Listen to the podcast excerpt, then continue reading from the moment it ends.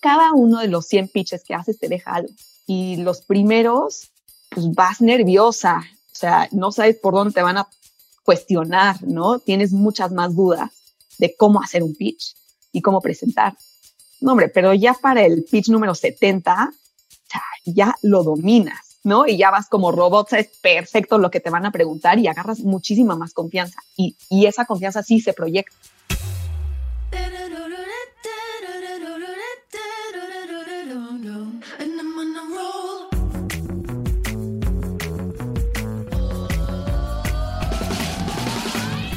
Hola, soy Fernando Trueba y esto es True Growth, un espacio para descubrir las historias de los emprendedores, ejecutivos y deportistas más destacados de México, España y Latinoamérica.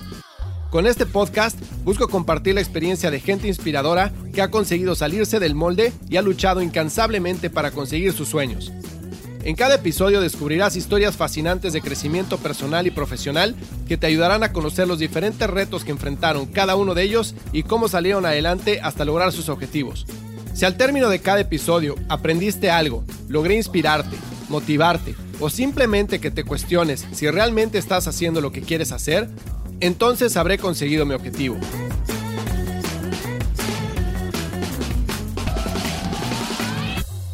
En este episodio platico con Maya Dadu, CEO y fundadora de Worky. Maya es mexicana, tiene un MBA de Stanford y estudió ingeniería química en la Universidad de Pensilvania. Y antes de fundar Worky, trabajó en eBay.com, Boston Consulting Group y Citibank. Maya me platica su experiencia siendo CEO por primera vez, los retos que enfrentó para levantar dinero, la forma en la que motiva a su equipo y cómo pasó de ser ingeniera química a fundar una empresa de tecnología que está cambiando cómo las compañías mexicanas administran y motivan a su personal. Espero que encuentres valor en este episodio.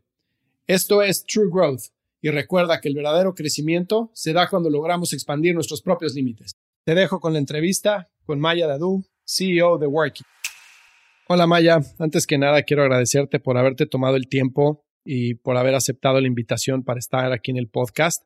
Estoy seguro que tu historia va a servir de inspiración para muchísimos emprendedores que nos escuchan. Y antes que nada, y para empezar con, con la plática, por favor, para aquellos que no saben quién eres y qué es lo que haces, cuéntanos qué es Worky y quién eres tú, por favor. Perfecto.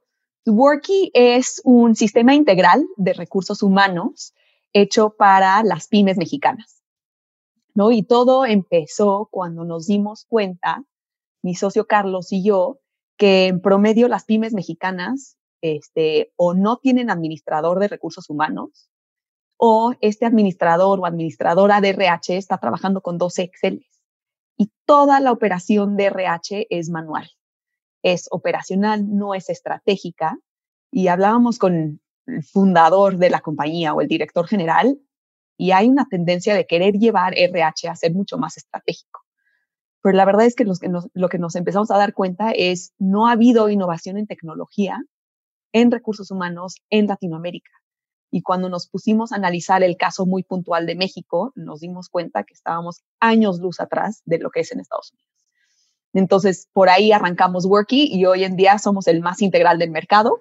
Tenemos a más de 170 pymes usándonos y lo padre es ver cómo el mercado nos ha ido jalando con el tiempo a este, servir empresas más grandes. Entonces, es por parte de Worky y yo soy, este, soy Maya, soy ingeniera química mexicana.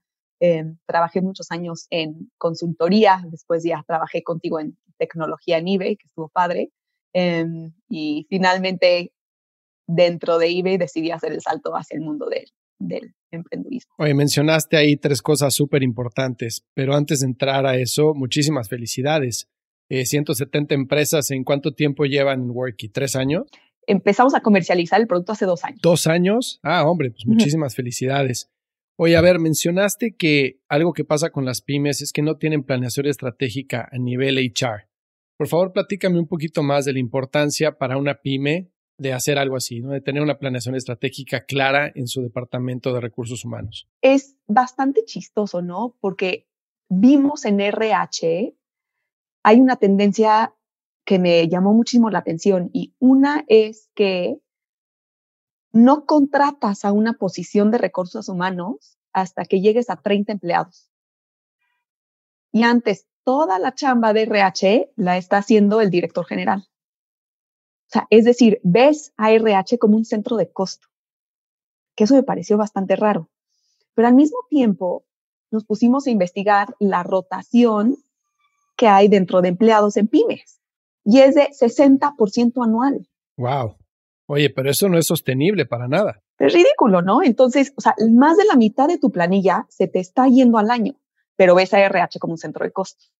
Claro. Y entonces lo que nos pusimos a ver, a ver, ¿cuánto te cuesta la rotación de un empleado?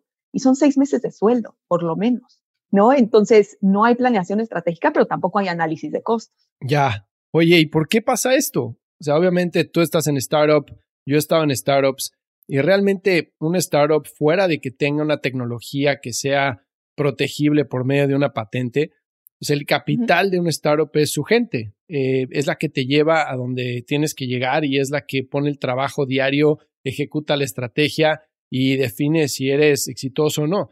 ¿Por qué las empresas no se están preocupando en invertir en su gente? Yo creo que el empleado en realidad muy pocas veces ha tenido un voto, ¿no? Dentro de la empresa. O sea, si, em, empezamos a, a ver la tendencia de las pymes que han crecido en México, pues son empresas familiares, ¿no? Donde el director general puede ser el hijo este, del fundador, ¿no? Quizá primera o segunda generación, es suya, ¿no? Y esta persona se siente que tiene el mandato de definir la estrategia. Yo lo que veo mucho dentro de estas empresas es que, justo lo que te decía, o sea, el empleado no tiene ni voz ni voto. Y en una tendencia tan digital como vemos ahora, este, se está rompiendo, estamos rompiendo con esto, ¿no? Por una parte te pones a pensar, pues el promedio de edad de este, los empleados dentro de México cerca de los 30 años, ¿no? Este, nosotros somos el quinto país más representativo para Facebook, ¿no? En donde los empleados están constantemente, o el perfil de los empleados constantemente recibe información y está acostumbrado a expresar. Y estas compañías no están dejando que estos empleados se expresen. Ok. ¿No? Y por otra parte, algo que veo bastante interesante es, pues, quien conoce mejor el producto y quien conoce mejor el mercado son los trabajadores, no necesariamente es el director general, ¿no? Entonces, poco a poco tenemos que cerrar esta brecha para potencializar el, el éxito de las pymes mexicanas. Ya, tienes razón. Oye, y a ver, ahorita que mencionaste eso, que los empleados no tienen ni voz ni voto, algo que me he dado cuenta es que aquí en Estados Unidos, cuando entras a trabajar un startup, lo primero que te ofrecen como parte de tu compensación es parte de acciones de la compañía, ¿no? Equity, lo cual pues obviamente ayuda para tener una compensación mucho mayor en el largo plazo, en dado caso de que la empresa se venda o salga a la bolsa, ¿no? Entonces realmente el paquete que te ofrecen es un sueldo no tan alto, pero te ofrecen equity, te ofrecen bonos que pues eh, incrementan tu compensación si, si las cosas salen bien. Entonces, pues la gente que se mete a trabajar en startups realmente se mete porque cree en la cultura de las mismas, cree en la estrategia, está convencida de que es una gran idea y que va a salir adelante. Y pues ahora sí que el día de paga viene cuando se vende la empresa o cuando se hace un IPO. En México, al menos en mi experiencia, yo he visto que la gente que entra a trabajar en startups no necesariamente tiene en mente el equity como parte de compensación, como que está pensando mucho más en el sueldo. No apuesta tanto por el largo plazo, sino por el plazo inmediato. ¿Tú crees que esto tenga que cambiar eh, de los dos lados, tanto de la compañía como del empleado, para que la gente sea mucho más tomada en cuenta en la toma de decisiones?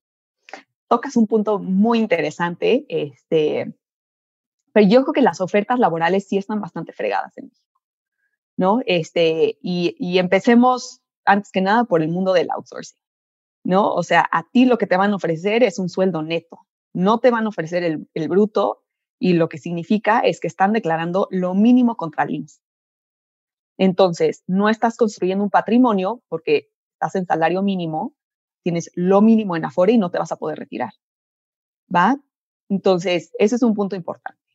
¿Qué es lo que sigue? O sea, no estás creando un patrimonio, o sea, cuando nosotros nos pusimos a analizar el estado, la salud financiera de los usuarios dentro de nuestra plataforma, nos dimos cuenta que en promedio tienen menos de dos semanas ahorradas.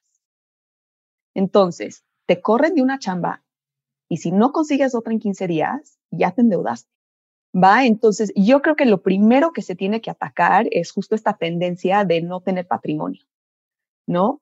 Este, no poder o no saber cómo ahorrar para el futuro y tener una salud financiera este, que realmente te lleve a un retiro a una edad adecuada. De acuerdo. ¿Y ahí entran ustedes? Ahí es donde entramos nosotros. Este, pero aunado a tu punto o a tu comentario de el equity, yo creo que no se valora mucho, honestamente. O sea, cuando haces una oferta laboral, nosotros lo que hemos hecho en Worky es que los primeros 10 empleados tuvieron equity y poco a poco vamos dando este equity a las posiciones claves dentro de la empresa. Pero realmente no, no vemos que le han puesto mucho valor y por eso estamos redirigiendo las ofertas laborales. Ya. Oye, y bueno, eso ya abre otra conversación completamente diferente, ¿no? Pero me imagino que algo tendrá que ver que el mercado mexicano no es realmente un mercado muy activo en adquisiciones, ni es un mercado en el cual salgan muchas empresas a la bolsa cada año. Digo, las cosas han cambiado en los últimos años en términos de adquisiciones, pero creo que algo tendrá que influir en cómo percibe la gente el equity cuando tienes un mercado en el cual no hay tanta actividad y pues el payback no es tan grande como podría ser en Estados Unidos, por ejemplo, en el caso de un Facebook o de un Instagram o cualquiera de esas empresas que se venden por miles de millones de dólares, ¿no? Oye, pero pues me encanta que estén trabajando en eso. La verdad es que yo soy un fiel creyente de que la gente es la que saca las compañías adelante y que formar una cultura alrededor de la gente es lo que muchas veces llega a diferenciar el éxito de una empresa de la otra. Sí, ha sido la verdad bastante fregón ver, ¿no? Entonces nos pusimos a analizar cuál es el impacto de Worky dentro de las empresas. ¿No? O sea, queremos ver, oye, si las estamos ayudando o no. Y lo más padre de ver es que tres meses después de que empiezan a usar Worky las empresas, reducimos su rotación en 30%. ¿De verdad? ¡Qué bien! Nuestro producto funciona, ¿no? Y, y cuando tratamos de despedazar por qué es eso, vemos que a través de Worky reclutan mejor, porque el reclutamiento es más transparente, hay más o sea, el, comentario de los entrevistadores sí se está almacenando y se está leyendo, ¿no? Entonces, cuando llegas a reclutar la persona, estás más seguro que es la correcta. Por otra parte, el onboarding del empleado se hace mejor. Dentro de los primeros 90 días, si lo haces mal como empresa, el empleado se te va a ir. Claro. Pero si lo haces bien, lo haces transparente y le das toda la información que necesita para hacer su chamba, ya tiene claro cuál es su rol y su responsabilidad. Conoce la estructura organizacional. ¿No? Esto lo vemos a través del sistema y finalmente tocamos el punto de beneficios, que es justo esto, ¿no? O sea, tú como pyme, pues en realidad como pyme no puedes dar beneficios a tus empleados. Te cuesta, o sea, de por sí el flujo de caja lo tienes atado, hablar de seguros, descuentos y crear todos estos acuerdos es complicadísimo. Y si no tienes RH, pues menos, ¿no? Entonces nosotros tomamos esa responsabilidad por, por ti, director de pyme, y entonces hacemos que tus ofertas laborales sean mucho más competitivas. Ya, está buenísimo eso. Oye, sí, lo que dices es súper importante y muy cierto, porque realmente todo mundo entra a un nuevo trabajo motivado. O sea, entras a hacer algo nuevo que nunca has hecho antes, estás en una empresa que te llena de ilusión, todo mundo empieza motivado. Y la relación que tengas con la empresa en el proceso de reclutamiento desde cómo te traten, cómo te den la oferta, cómo te hagan el onboarding los primeros días de trabajo, cómo te reciba tu jefe y tus compañeros. Todo eso va a definir qué tanto sigues motivado por la oportunidad o qué tanto baja tu motivación en el corto plazo. Y obviamente aquí un factor que entra en juego muy, de forma muy importante es la relación que tengas con tu jefe, ¿no? He sabido que la gente pues, realmente se une a las empresas por la visión y por el objetivo de las mismas y las deja por los jefes, que la gente no tiene buena relación con su jefe en general. Ahora, cambiando un poquito de tema, Maya, eres ingeniera química, trabajaste en banca, trabajaste en e-commerce eh, y ahorita estás en una startup de una plataforma de software as a service para empresas de, de SMBs en México. Cuéntame un poco, si nos vamos hasta atrás, cuando eras niña, ¿Cómo eras? ¿Qué es lo que te ilusionaba? ¿Qué es lo que querías hacer en la vida? La verdad es que soy la más grande de tres, ¿no? Entonces, este, y vengo de familia hindú, ¿no? Entonces, dentro de mi familia siempre ha habido, o la educación siempre ha sido algo extremadamente importante, ¿no? Entonces, yo creo que si me verías, me verías como una niña tímida, estudiosa, y sí, o sea, amiguera y el ballet siempre lo tuve este, por mi mamá como actividad extra. Pero luego pasó algo bastante interesante y es que me fui a estudiar a Inglaterra, o sea, me fui a, a internado y ahí justo me cambió el chip, porque lo que empecé a ver es que a diferencia de mucho lo que ves en Latinoamérica, las niñas más populares eran las más inteligentes. Y yo llegué a Inglaterra pues, con un nivel educativo bueno, pero mucho menor de lo que era este, allá y entonces me tuve que poner a estudiar como loca, ¿no? Y pero ya creo que fue la primera vez que vine que ese ímpetu y esa, ese como interés por el estudio ya venía de mí, ¿no? No era como una responsabilidad que, que venía de, de mis papás.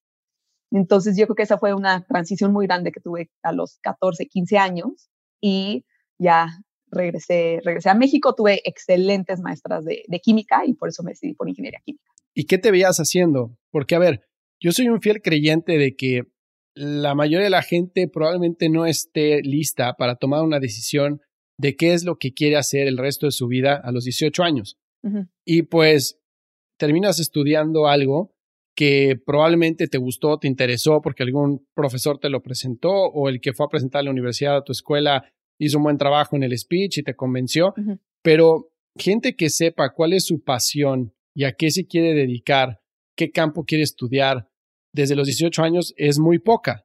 Entonces, yo te hablo de mí, o sea, de mi experiencia personal. Yo realmente estudié ingeniería industrial porque pues en el momento en el que conocí la carrera se me hizo que era algo que podía aplicar en muchos campos y al final del día era como patear la lata para adelante y decir, bueno, esto se puede utilizar de muchas formas y pues ya veré en qué lo aplico más adelante, pero no es como que tenía una pasión por la ingeniería industrial en lo más mínimo. De hecho, cuando estudié la carrera y vi a lo que se dedicaba un ingeniero industrial, dije, pues por aquí no es. Entonces ya me metí mucho más a finanzas y a marketing. Pero pues tomé una decisión en un momento en el que no tenía ni idea de qué tenía que hacer, pero tenía que tomarla. Entonces, para ti, ¿cómo fue? Porque me imagino que el haber tenido muy buenos maestros de química y que te haya gustado esa materia, pues te influenció muchísimo para estudiar ingeniería química. Uh -huh. Pero realmente, ¿cómo te veías tú aplicando la ingeniería química en un futuro? ¿Te veías trabajando en una planta de, de energía nuclear o te veías eh, trabajando en un laboratorio? No sé, ¿qué parte de la ingeniería química te apasionaba que decías, eso es lo que quiero hacer de grande? ¿Cómo te veías? Buena pregunta a ver, creo que se me facilitó ingeniería química y, y, una carrera más analítica porque tengo muy mala memoria. Muy, muy mala memoria. ¿No? Entonces, para mí estudiar historia o estudiar biología era muy complicado porque, o sea, lo estudiaba, pero se me quedaba 48 horas en la cabeza, hacía el examen, o sea, para el examen y después se me borraba. ¿No? Y, y el, ese interés y esa curiosidad sí me fue siendo mucho más natural en la química, este, donde era más de cálculo y agilidad mental, ¿no? Este, y algo que me encantó de ingeniería química es que te hace muy bueno para resolver problemas y problemas operativos, problemas estratégicos, cómo vas digiriendo los conceptos para resolver un problema que te pueden poner en la carrera, que es construyeme una planta este, de energía nuclear, ¿no? Y tú tienes que ver los reactores, la presión, la temperatura, el flujo, el catalizador, y eso a mí me encantó. Eh, pero me encantó en práctica, ¿no? Y este, yo estuve tres años en la carrera aquí, me transferí, terminé la carrera en Estados Unidos, y en ese momento fue muy diferente, justo lo que dices, el método de aprendizaje. Porque yo sentí que en México era justo como tú dices, ¿no? O sea, el profesor te va guiando de la mano para resolver el problema tanto te explica la teoría como te ayuda a la resolución.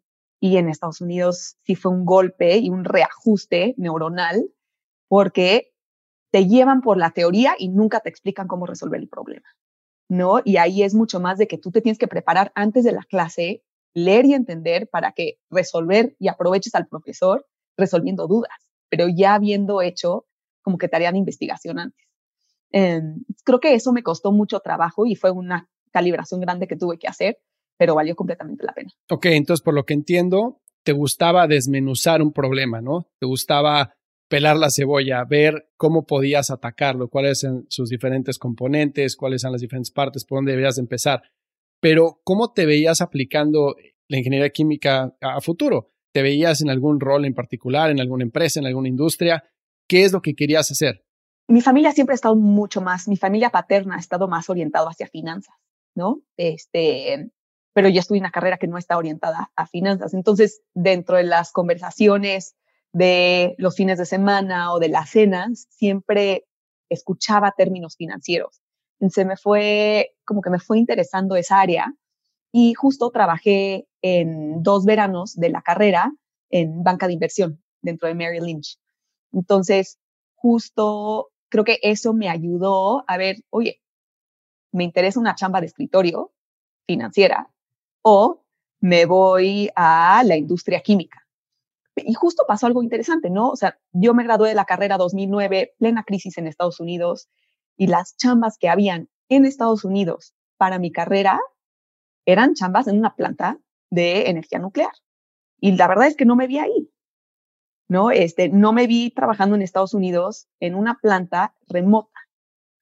Entonces, justo en ese momento creo que se alineó la condición y dije, perfecto, me regreso a México y en México sí pude alinear un poco mejor y empecé a trabajar en consultoría. Ok. ¿No? Donde apalanco justo esta capacidad analítica y de cierta forma empiezo a meterme un poco más en la operación. Ok, ok. Y de ahí te vas a Stanford, ¿no? Al MBA. Y de ahí me voy a Stanford, exacto. Oye, a ver, una de las preguntas que me hace mucha gente, y quiero ver si estás de acuerdo conmigo aquí, es, me preguntan, oye, Fer, ¿el MBA me lo recomiendas? ¿No me lo recomiendas? ¿Vale la pena pagar tanta lana? Eh, ¿Realmente el retorno de inversión lo ves claro o no? Y lo que yo siempre les digo es que a nivel académico, evidentemente descubres muchas cosas que probablemente no hubieras descubierto si no hubieras hecho el MBA. Te expones a industrias que no conocías y estás forzado a conocerlas por casos o por este, profesores, etcétera, que probablemente despierten un interés que no sabías que tenías. Pero si yo fuera a comparar el conocimiento incremental que tuve por medio del MBA contra el dinero que pagué por el MBA, no necesariamente haría una relación directa y positiva de retorno a inversión.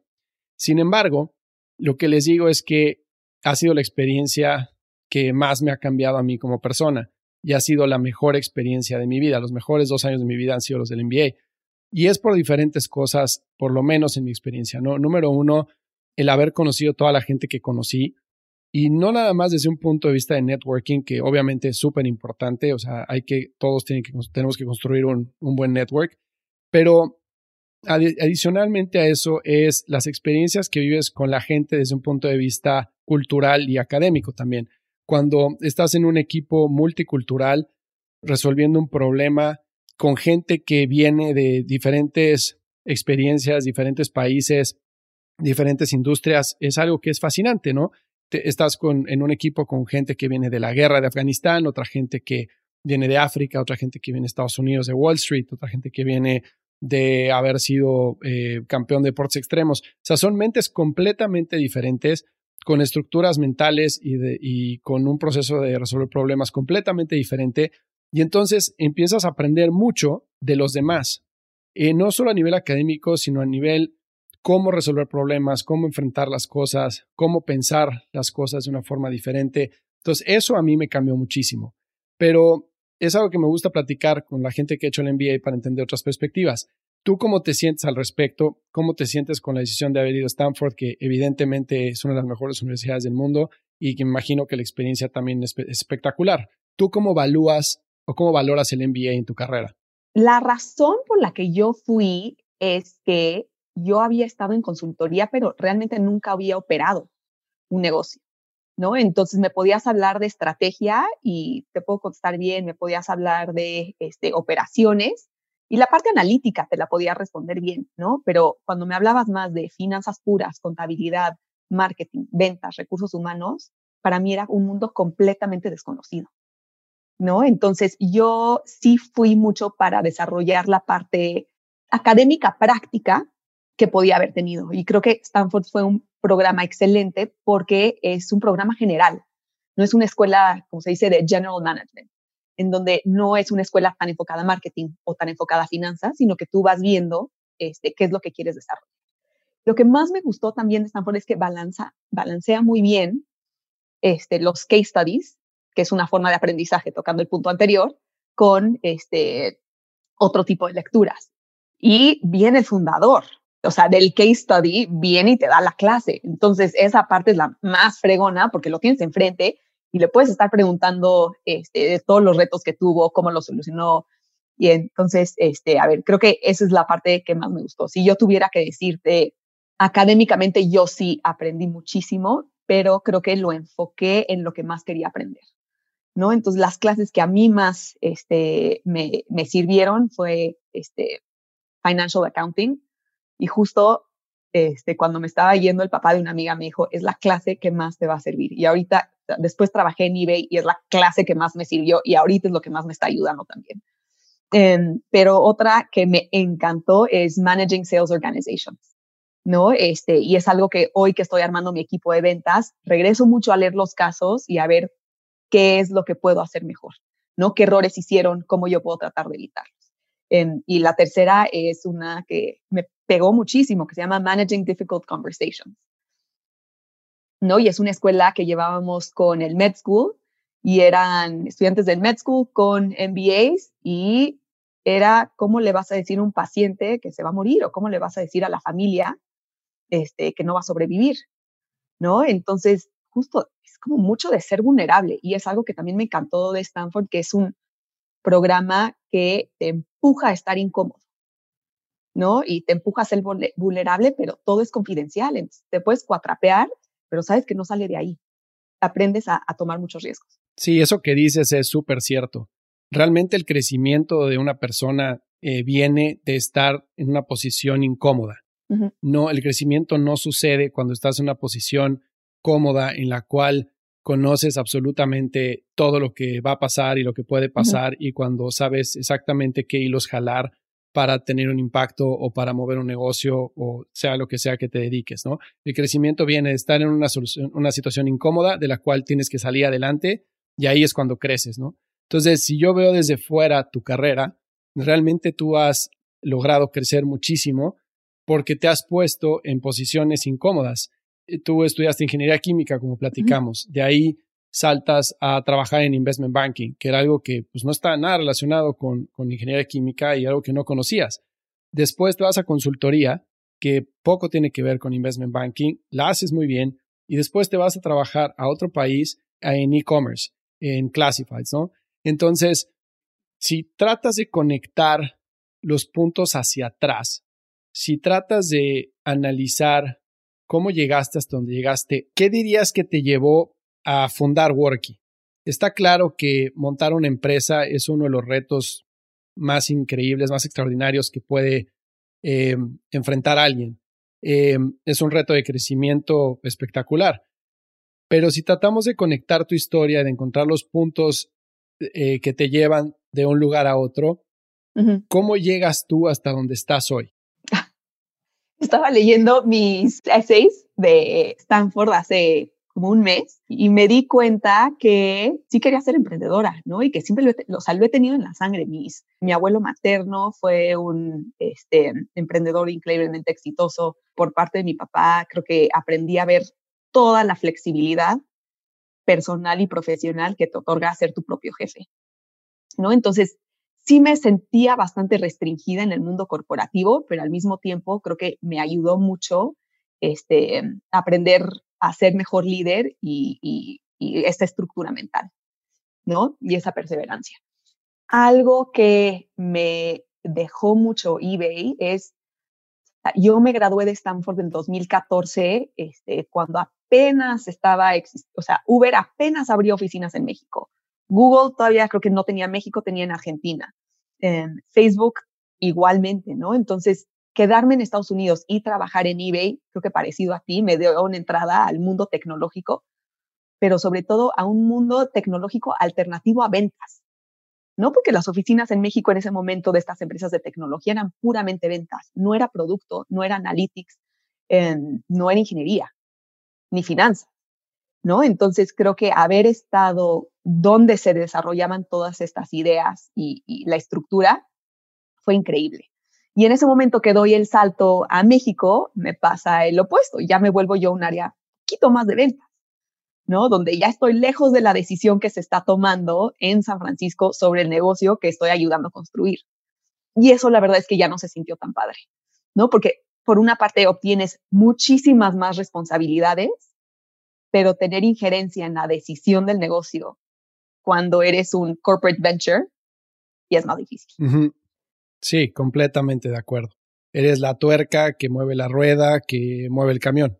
Y me vi en ese momento y dije, a ver, tengo ahorros, no tengo dependientes económicos, estoy hablando con inversionistas y creo que tengo uno asegurado. ¿Por qué no salto y me meto yo, o sea, y conocí a mi socio, que fue lo más importante? No lo voy a hacer sola, lo voy a hacer con alguien, tengo la lana para echar a andar y correr este proyecto un año, ¿por qué no lo haría?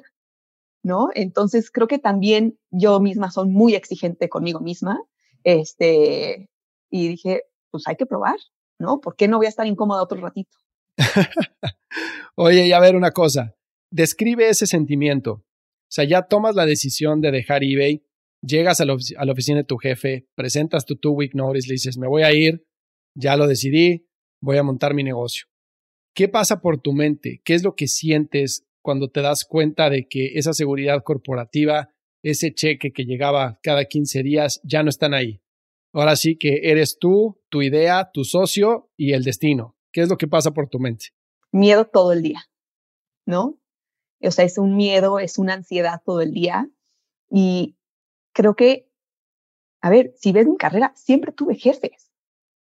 Entonces, tienes alguien que está arriba que te está diciendo si estás haciendo las cosas bien, le estás haciendo las cosas mal y te ayuda a desarrollarte.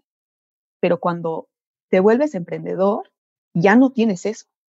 ¿no? Entonces creo que yo me empecé a dar cuenta que, híjole, o sea, tengo que estar 100% segura de esto, tengo que comunicar más con mi socio, tenemos que rebotar más temas, tengo que estar increíblemente segura del camino que estamos este, construyendo, porque cualquier error que hago se me va a acabar la lana.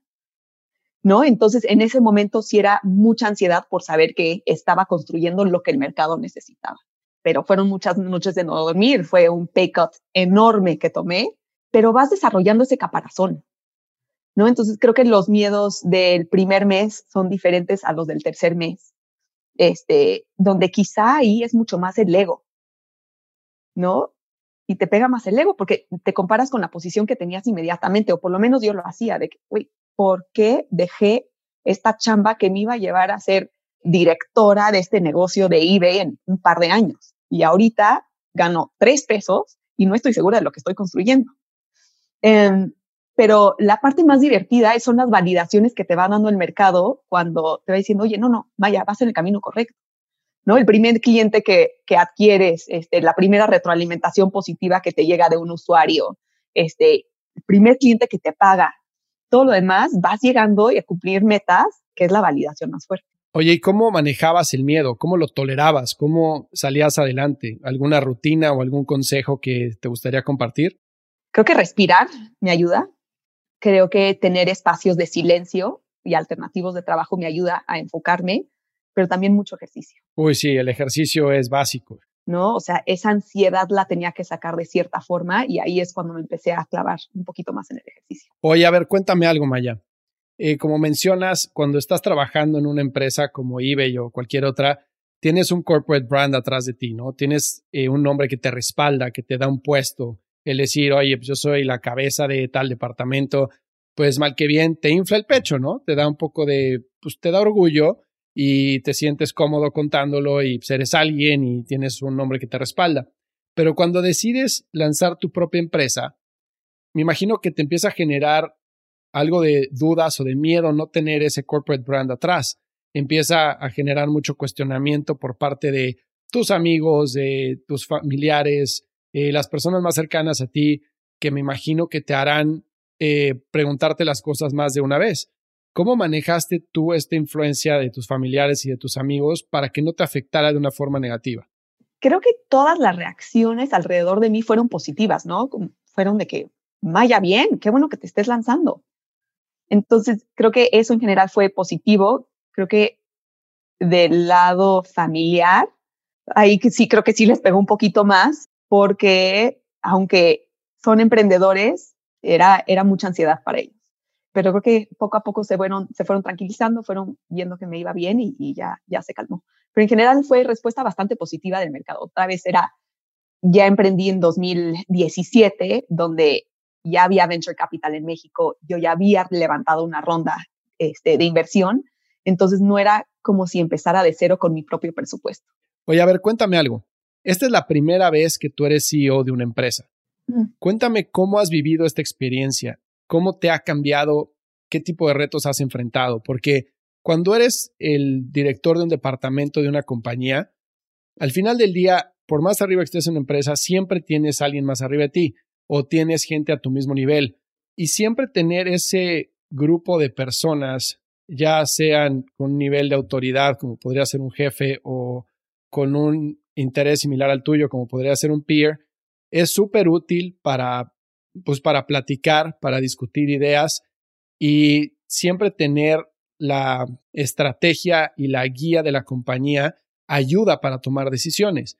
Eh, las compañías pues tienen sus valores, tienen su misión y su visión, y así es como se toman decisiones. Entonces, cuando, cuando tú tienes eso, que alguien más lo puso por ti, tienes como el carril bien marcado de por dónde debes de ir. Pero cuando pones tu empresa y tú eres el CEO, pues realmente es un playground abierto para que tú lo construyas, ¿no? Y para que tú decidas por dónde ir. Entonces, ¿cómo has vivido tú esa responsabilidad de que ahora sea la gente la que te ve a ti como la persona que va a definir el camino de la empresa, la que va a ayudar a desarrollar su carrera, la que les va a pagar, la que va a montar los valores de la empresa, la que va a tomar las decisiones. Me imagino que para esto tu socio juega un papel súper importante para pelotear ideas y para discutir puntos en los que muchos estarán en acuerdo y en otros no. Pero cuéntame un poco cómo has vivido esta experiencia para motivar a la gente para hacer que se suba al barco y que reme tan fuerte como tú reclutando a la gente ideal, ¿no? Y poniéndole muchísimo énfasis a qué roles teníamos que contratar este, y la capacidad de cada nueva persona que se iba metiendo al equipo, ¿no? Entonces, la parte cultural para nosotros siempre ha sido increíblemente importante, ¿no? Y yo no quiero ser una CEO a la que mi equipo no me pueda decir cosas, ¿no? Yo tengo que ser fuerte, pero puedo ser vulnerable. ¿no? Entonces es algo que tengo que reflejar y tengo que empezar a comunicar cada vez más. Entonces, algo que hacemos y algo que hemos hecho Carlos, Oscar y yo, que son mis socios, es tener la puerta abierta, tener one-on-ones con cada uno de los integrantes del equipo para conocernos mejor, porque estamos en, estos juntos, en esto juntos y estamos en esto juntos a largo plazo. O sea, construir Working no va a ser una cosa de cinco años, va a ser una cosa de diez años para construir una empresa más fregona de recursos humanos en México. ¿no? Entonces, creo que esto es algo importante. Y aunado a eso, creo que es mucho saber con quién platicar estos temas, ¿no? Hay muchos temas que sí puedes platicar con tus socios y tienes que digerir con ellos, pero hay otros temas que tienes que rebotar más con el board y otros temas que no puedes hablar con el board, que tienes que hablar con advisors externos, ¿no? Entonces es saber muy bien cómo tener y cómo y con quién tener estas conversaciones difíciles y cómo proyectarlas otra vez hacia la empresa. Tienes muchísima razón en eso que mencionas. Yo creo que ser CEO de una empresa, sin importar si es chica o si es grande, es la posición más solitaria que puede existir. Y lo digo desde un punto de vista de toma de decisiones.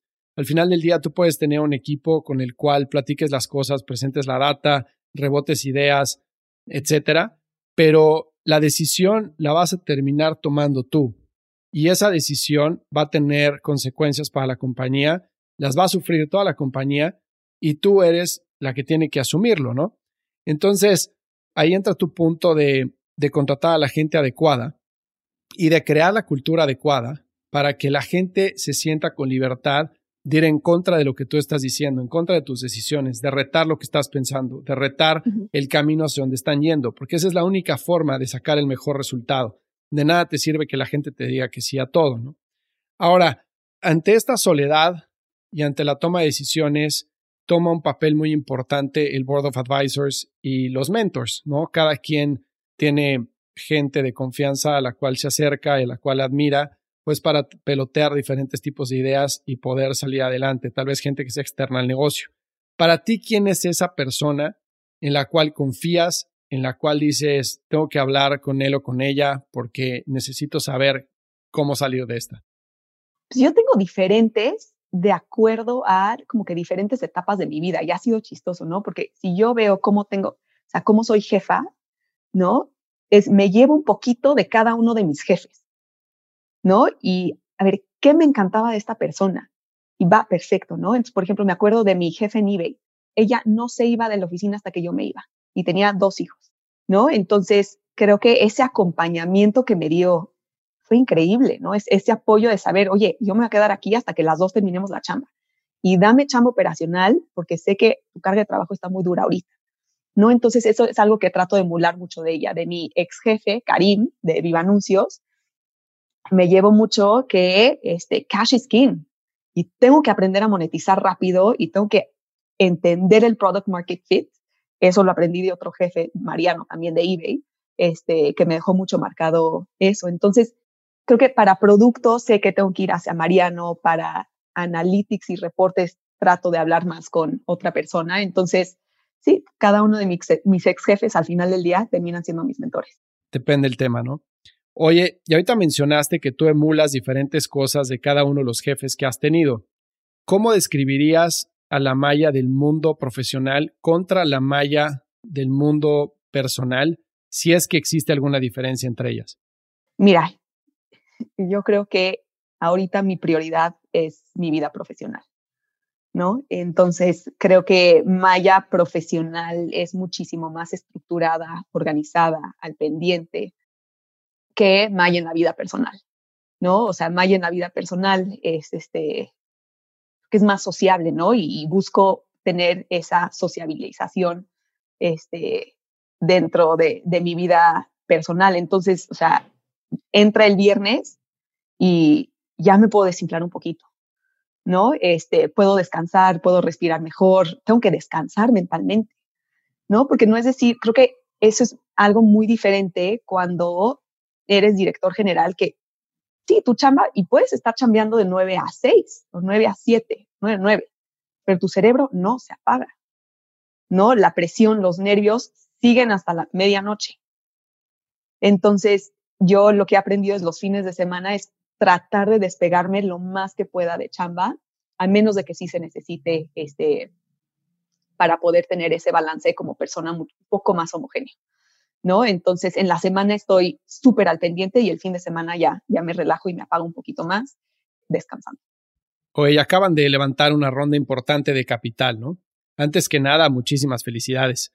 Y aquí me encantaría que me platicaras un poco más sobre cómo fue el proceso, contándote un poco de experiencia personal. Cuando yo estaba en la maestría, me acuerdo que iban gente a platicar su experiencia de haber levantado dinero de X y Y fondos, de haber hablado con X y Y inversionistas y levantado la serie Early Stage y la serie A, etcétera. Y yo salivaba como perro. O sea, era así de, híjole, es que yo quiero vivir eso, yo quiero levantar dinero, quiero montar un startup, etcétera. Y cuando por fin lo viví, fue el peor proceso que he vivido en mi vida. O sea, es de lo más difícil y de lo más, te pone en una posición de lo más complicada en la cual empiezas a dudar de ti mismo, empiezas a dudar de tu idea, empiezas a dudar de tu equipo, empiezas a dudar de ti como persona, como líder, que dices, oye, no puede ser que he hablado con 50 inversionistas y los 50 me dicen que no. O sea, claramente hay algo mal conmigo, ¿no? Entonces, Obviamente cuando recibes el primer sí, te cambia el panorama y vuelves a respirar y vuelves a agarrar energía y sales para adelante, pero es muy difícil lidiar con tantos nos. Entonces, platícame un poco más de tu proceso de levantamiento de dinero y de cómo enfrentabas la adversidad, cómo salías adelante cuando tocabas 50 puertas y te decían 49 que no. Yo que a mí me tocaron muchas adversidades, Fer, y, este, y para nosotros creo que la situación económica de México a lo largo de los últimos dos años no ha sido nada fácil. Hemos levantado tres rondas de capital, ¿no? Este, la primera fue fácil porque fue un ticket chico, este, tenía socio y justo era con un fondo que se sentía muy cómodo en etapas de inversión en un producto que no existe, ¿no? Y en ese momento invierten en los fundadores. La segunda, el segundo levantamiento de capital se nos vino cuando eran las elecciones de México. ¿no? Y quieras o no, la figura de López Obrador causaba mucho nerviosismo dentro del ecosistema, pero fue un nerviosismo que no se apagó. Entonces, primero era la elección. Y por eso muchos inversionistas mexicanos que estamos viendo en ese momento decían, no, déjame, aguántame hasta que tome poder. Toma poder y te decían, aguántame a que empiece a tomar las decisiones. Porque en este, se viene lo del aeropuerto que ya decidió pararlo y la infraestructura que ya se está parando. ¿No? Entonces, eso para nosotros fue increíblemente difícil.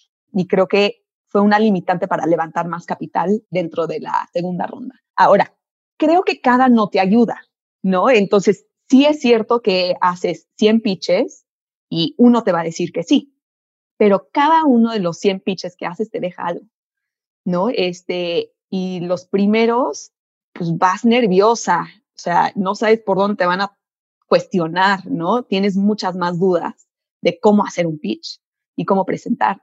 No, hombre, pero ya para el pitch número 70, ya lo dominas. Claro. ¿No? Y ya vas como robot, sabes perfecto lo que te van a preguntar y agarras muchísima más confianza. Y, y esa confianza sí se proyecta, ¿no? Entonces, a ver, como primera CEO, primera versión de emprendedora, he agarrado muchísimo más callo y creo que si es que decido este, emprender nuevamente en el futuro, ya va a ser muchísimo más fácil. Sí, sí, sí, sí. Pero el tercer levantamiento de capital me tocó coronavirus, con un producto que le venda a pymes, ¿no? Este, y eso ha sido, creo que, o sea, firmamos el term sheet el 16 de marzo, que fue el día del lockdown, que el lockdown empezó, ¿no? Eh, pero tengo la mejor suerte que sea QED, que respeta los términos de la ronda. Y lo más fregón que nos pudo haber pasado en el trimestre pasado fue que COVID no nos pegó tanto. Cuando yo me comparo con todos los otros negocios este, que le venden a pymes, tengo un producto fregón, creo que tengo un product market fit que lo estoy puliendo y eso me ha sido mucho más fácil porque mi producto se vende mejor, ¿no? O sea, es cómo administras RH para equipos que son remotos. Yo soy la solución ideal. Claro, claro. Tienes toda la razón. No lo había pensado desde ese ángulo.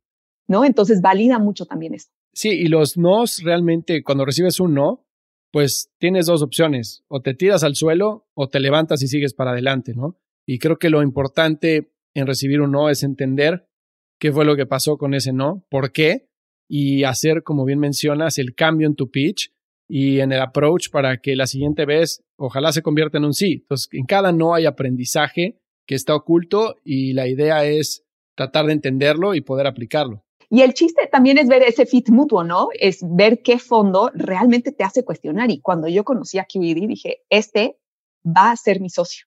Cada junta que termino con ellos, o sea, mi cabeza está a 200 por hora porque me dijeron tantas ideas que me están sirviendo. Entonces, eso ha sido lo más padre de ver que finalmente este, tengo a uno de los grandes. Claro, hay quien dice que nunca hay que aceptar don money, ¿no? Pero cuando necesitas dinero es complicado. Oye, Maya, ¿y qué consejo tendrías para las mujeres emprendedoras? Creo que sería que tengan una visión mucho más arriesgada del negocio. Algo que yo veo de las emprendedoras mexicanas es que su visión del negocio es para hacer lana, o sea, es, tener un negocio exitoso, pero no es romperla. ¿no?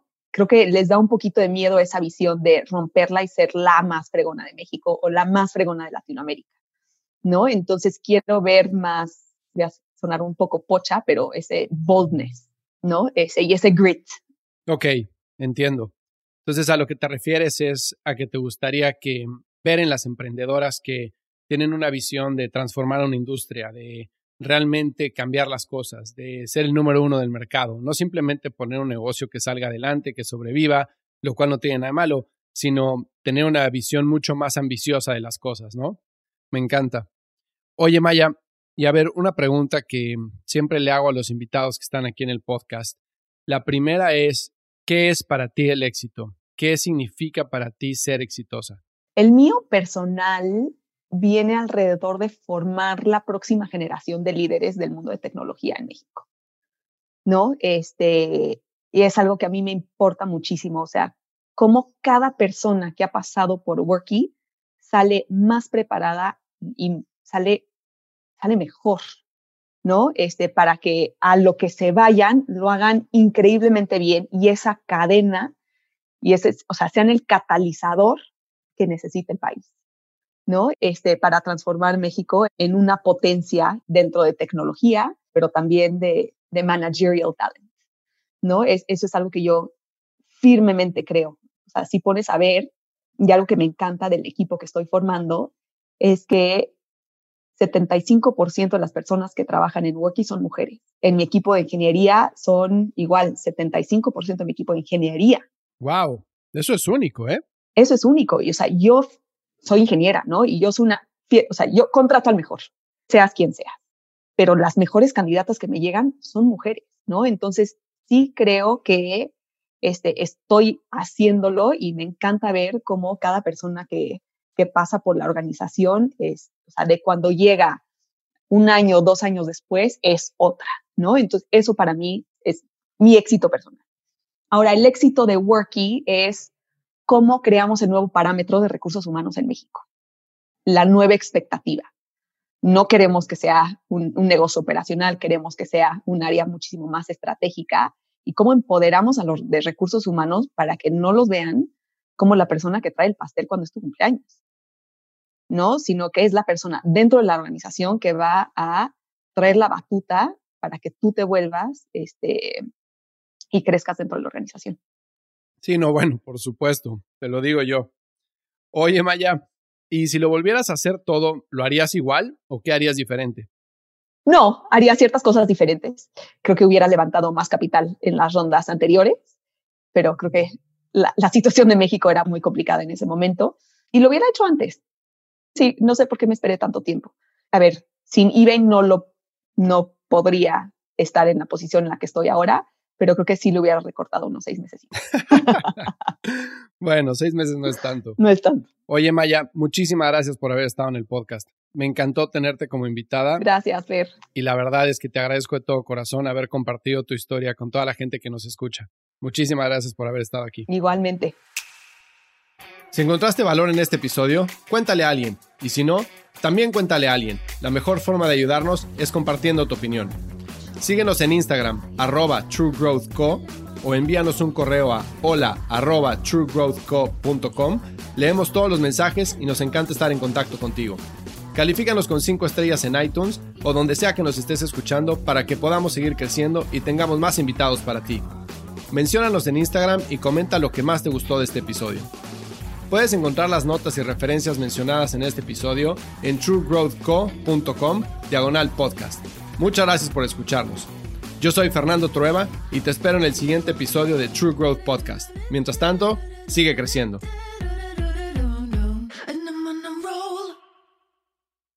Hello, it is Ryan, and I was on a flight the other day playing one of my favorite social spin slot games on chumbacasino.com. I looked over the person sitting next to me, and you know what they were doing? They were also playing Chumba Casino. Coincidence? I think not. Everybody's loving having fun with it. Chumba Casino is home to hundreds of casino style games that you can play for free anytime, anywhere, even at 30,000 feet. So sign up now at chumbacasino.com to claim your free welcome bonus. That's chumbacasino.com and live the Chumba life. No purchase necessary. VGW. Void prohibited by law. See terms and conditions. 18 plus.